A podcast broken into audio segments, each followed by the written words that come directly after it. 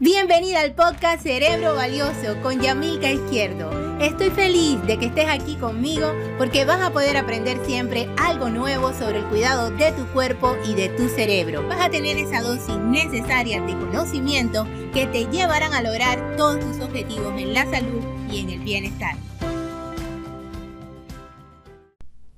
Bienvenida al episodio número 3 de mi podcast Cerebro Valioso. Hoy estaremos hablando sobre el cerebro. Sobre el cerebro se han escrito innumerables libros, artículos, revistas y aún hoy no sabemos todo de él. Se dice muchas cosas, por ejemplo, que utilizamos solo el 10% de sus capacidades, que solo consume glucosa, que nacemos con el número de neuronas que tenemos, que tendremos para toda la vida, que éstas irán muriendo poco a poco y que al final nos quedaremos prácticamente sin neuronas y con enfermedades mentales, ¿verdad? Bueno, pues hoy estaremos conversando sobre esas características del cerebro y sobre algunos secretos que tú desconoces. Si miras un cerebro, vas a ver que tiene muchas arrugas, pliegues, ¿verdad? Bueno, pues eso es para poder, poder ocupar mayor superficie en un menor espacio, en el cráneo. Si estiráramos el cerebro, llegaría hasta casi unos 2 metros cuadrados. Increíble. Sería prácticamente imposible que estuviera dentro del cráneo si estuviera todo eso extendido.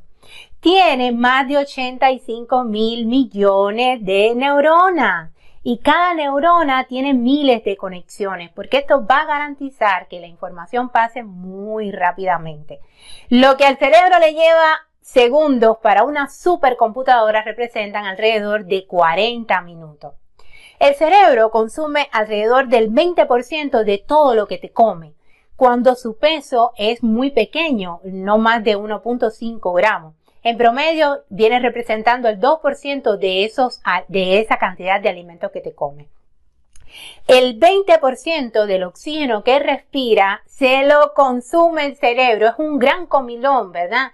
Todo esto también lo hace muy vulnerable a los efectos de la oxidación.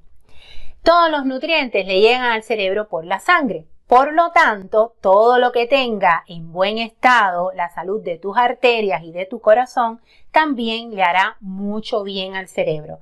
Y por el contrario, todo aquello que tape, debilite o dañe el sistema cardiovascular también va a originar un daño en ese órgano tan preciado que es nuestro cerebro. Está compuesto por más del 60% de grasa y alrededor del 50% es agua. Ahora, esa grasa que tiene el cerebro no es cualquier grasa, no es esa grasa que está por debajo de tu piel. Es una grasa muy peculiar que se llama DHA. Este ácido graso es un ácido graso insaturado, lo cual es muy bueno.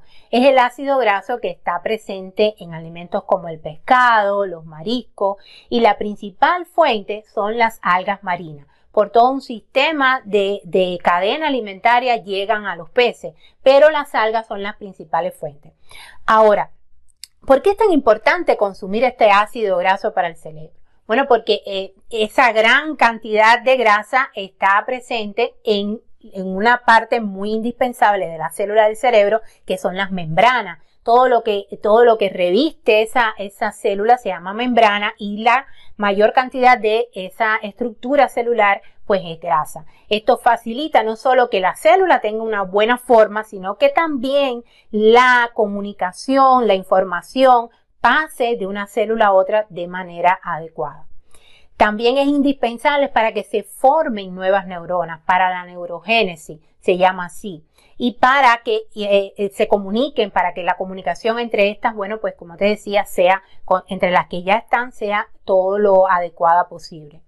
Todo esto que te estoy hablando, toda esta formación de neuronas, pues cobra un significado muy particular durante la etapa embrionaria, durante la etapa en la cual se está formando el cerebro.